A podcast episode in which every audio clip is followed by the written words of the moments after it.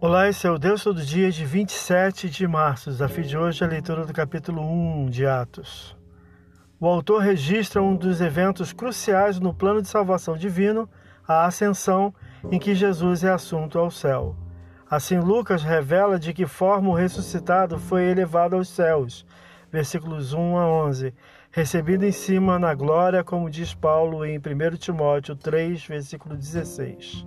Em lugar do traidor que enforcou-se, os discípulos lançam mão de sortes e separam Matias para o ofício apostólico, versículo 12 a 26.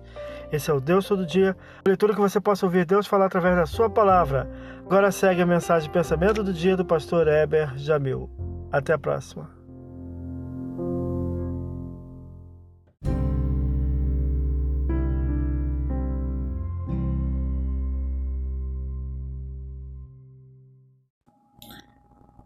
Pensamento do dia: sejamos bênção na vida de alguém que passa por um momento difícil.